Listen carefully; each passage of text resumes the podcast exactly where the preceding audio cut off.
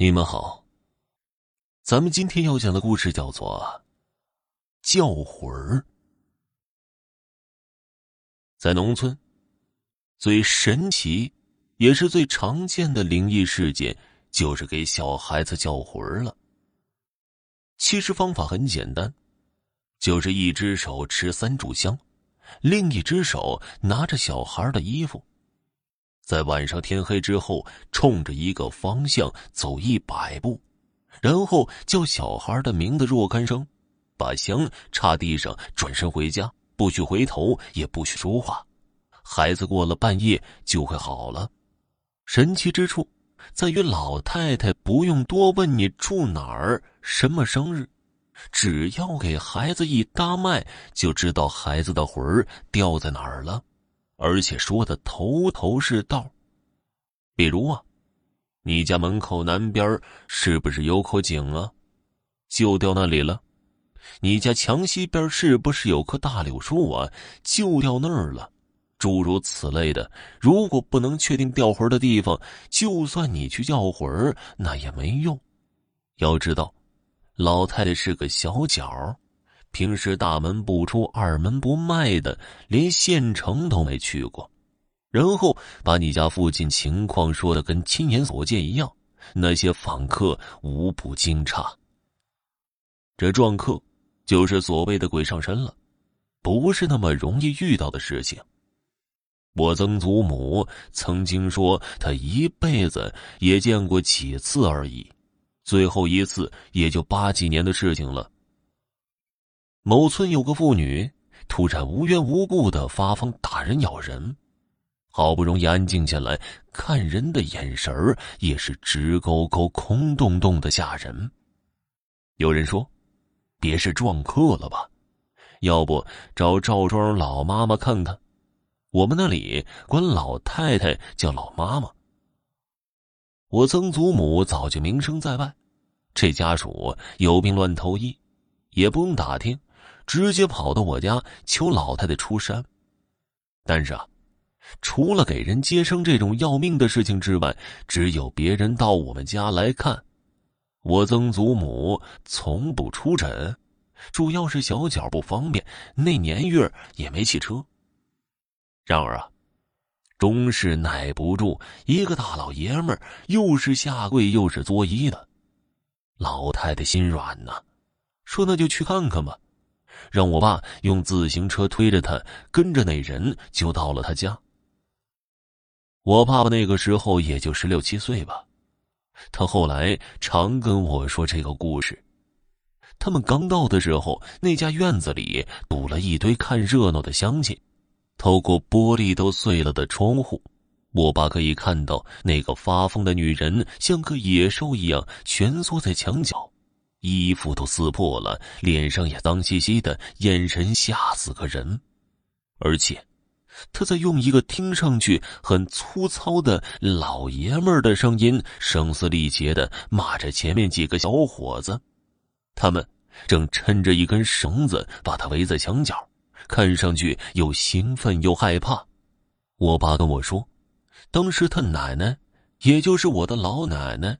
下了自行车，很神气的穿过人群，跟那几个拿绳子的小伙子说：“你们出去吧，没你们的事了。”那几个人如遇大赦，丢了绳子就跑出去了。我爸没进屋，跟着大家在窗户口那里看。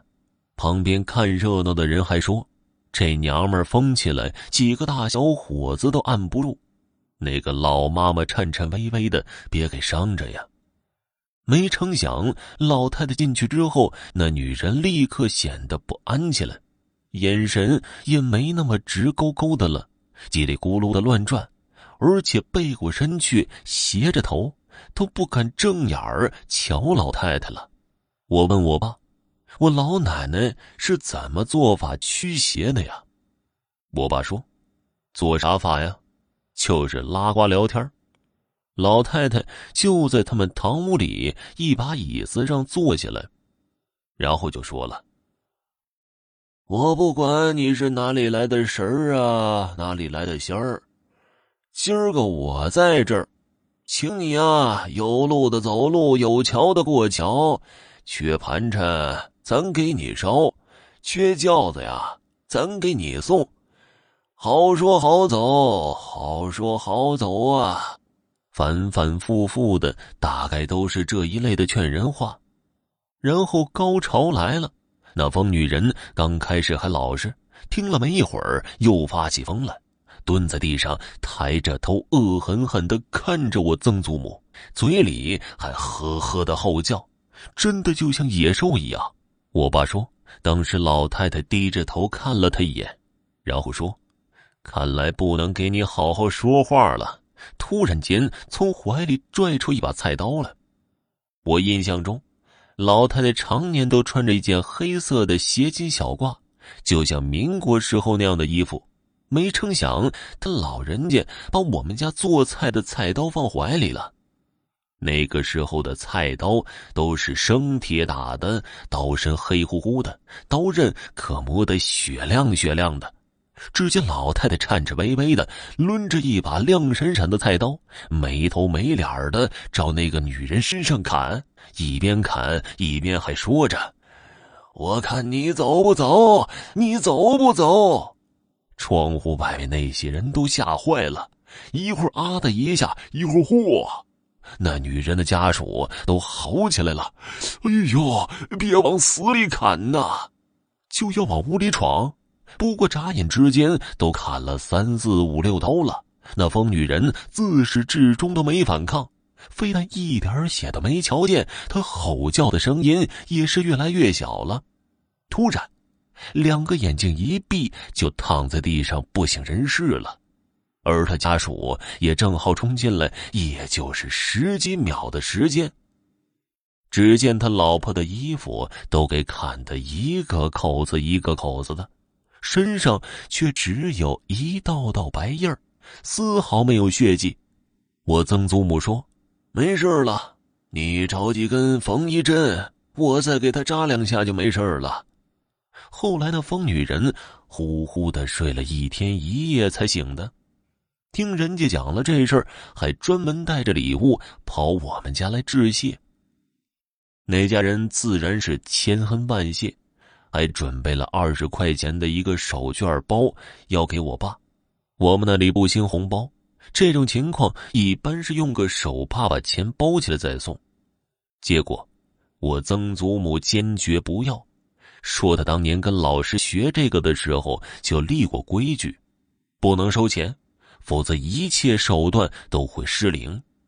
然后说他孙子，也就是我爸，推他过来也够辛苦了。你们弄一桌子好菜给孩子吃吃也就可以了。我爸跟我说，人家弄的那一桌还挺硬的，有鸡有鱼有肉的，酒也不错。